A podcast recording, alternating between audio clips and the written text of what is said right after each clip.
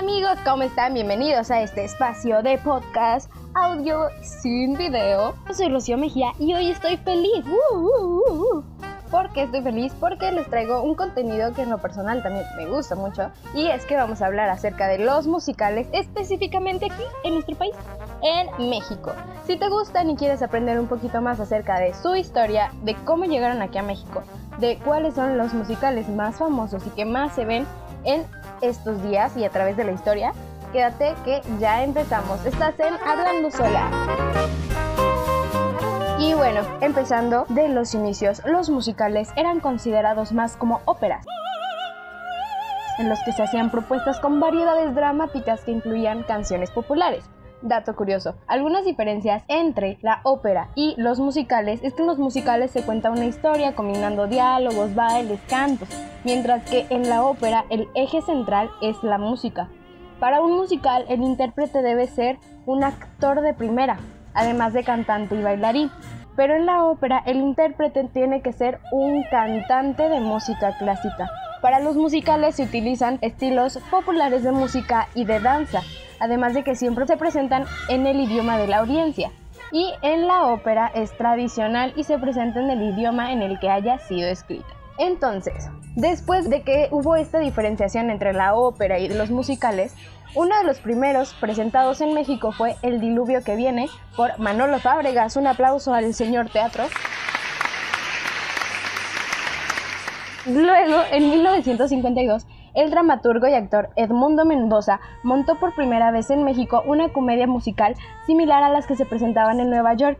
Esta se llamaba Ni Fu ni Fa y fue dirigida por el escritor, poeta, dramaturgo contemporáneo Salvador Novo y fue estrenada en el Teatro Sullivan con las actuaciones estelares del propio Mendoza, de Rosenda Monteros y Armando Pascual.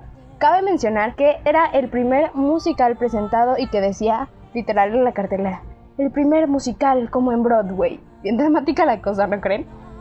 Bueno, hacia finales de la década de los 50, los productores Luis de Llano Palmer y René Anselmo comenzaron a importar éxitos y presentaron obras como Los novios, Ring Ring llama el amor, La tía de Carlos y La pelirroja, entre otras. Para 1959, Manolo Fábregas produjo Mi Bella Dama en el Palacio de Bellas Artes y después en el Teatro de la Ciudad con un elenco encabezado por él mismo, Anita Blanch, Mario Alberto Rodríguez y Cristina Rojas. Superactorazos, ¿no creen? Por esos tiempos también pues empezaron a llegar diferentes producciones directamente de Broadway, que las empezaron a comprar para producirlas aquí en México, como Old Broadway, El hombre de la Mancha en 1969, que esto fue ya 10 años después, o sea, fue un periodo largo de, de, ver cómo se podía producir aquí teatro musical en México. También Violinista en el Tejado en 1970, Promesas, Promesas en 1971. No No Nanette en 1972 y Kim Set en 1973, por citar algunas. Pero a partir de entonces el teatro musical se convirtió en un negocio muy rentable y cada vez más productores querían aprovechar este público, entre ellos, como ya lo vimos en la bioserie de Silvia Pinal, pues esta actriz que se sumó a la escena con Name en 1973 y Julisa. Esto pasó en el 73.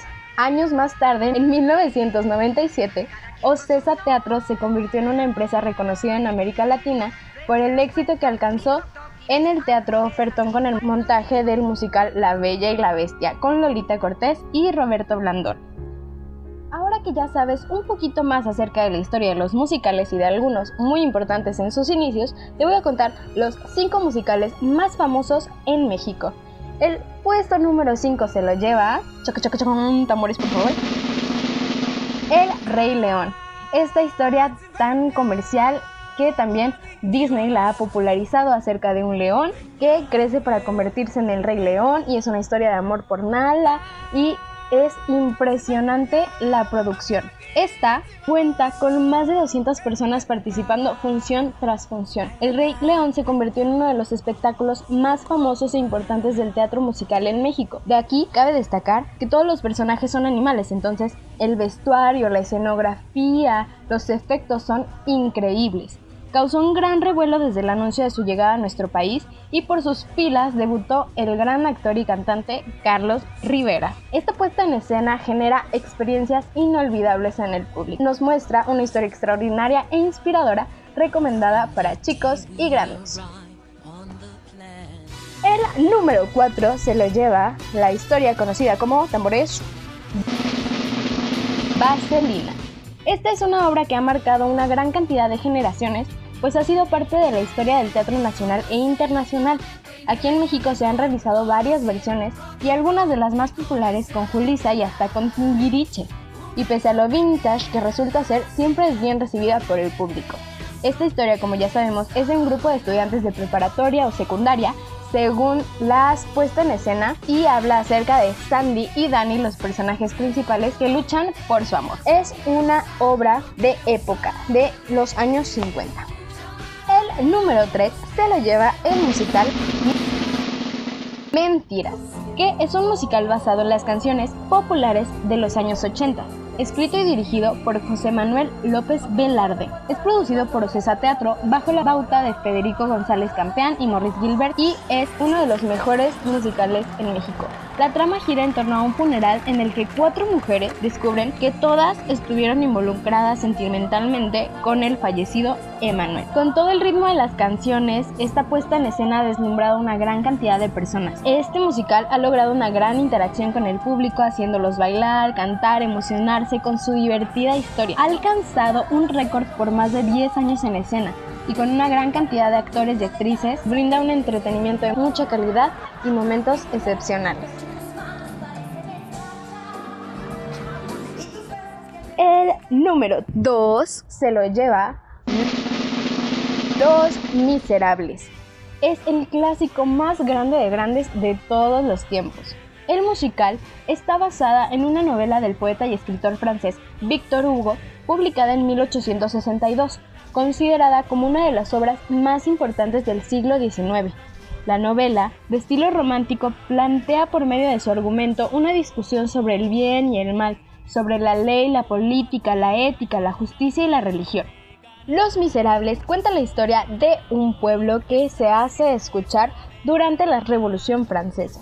Es una apasionante historia que hace que el público se conmueva hasta las lágrimas, las asombrosas actuaciones hacen que se ericen la piel y se viva una experiencia única e imperdible. Algo que llama la atención de, de esta obra tan grandiosa es la cantidad enorme de vestuarios, su espectacular escena, toda la música que tiene, en serio es una historia muy conmovedora y estuvo hace poco en el Teatro Telcel.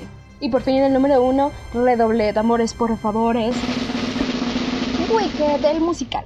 Wicked es un musical con un número de canciones de Stephen Schwartz y libreto de Winnie Holzman, basado en la novela Wicked, Memorias de una bruja, de Gregory Maguire. Historia paralela a los hechos narrados en el clásico literario El maravilloso mago de Oz, de Frank Baum. La obra explica los orígenes de las brujas del país de Oz, Elfaba, la bruja mala del oeste, y Glinda, la bruja buena, y ofrece una versión alternativa de su participación en los acontecimientos desencadenados a la llegada de Dorothy. En este conocemos un poquito más a Elfaba, una bruja con la piel verde. No es fácil ser verde en el mundo de Oz, así que a Elfaba le cuesta mucho adaptarse a la sociedad, la cual no es muy diferente a nuestro mundo. En Oz la discriminación y los prejuicios están a la orden del día, desde los ricos hasta los pobres, hasta las diferencias entre nacionalidades, especies, animales. Fue Wicked la primera que llegó a traspasar las barreras y convertirse en uno de los musicales más vistos de la historia. Tuvo como protagonista a la joven actriz Dana Paola, quien apenas tenía experiencia en telenovelas infantiles. También se lleva el número uno por la gran cantidad de funciones. Sin duda alguna es uno de los mejores espectáculos presentados en nuestro país. Y ahora cuéntame tú, ¿cuál de todas estas obras es tu favorita? ¿Te gustaría ver alguna? O si tienes alguna otra que te haya gustado.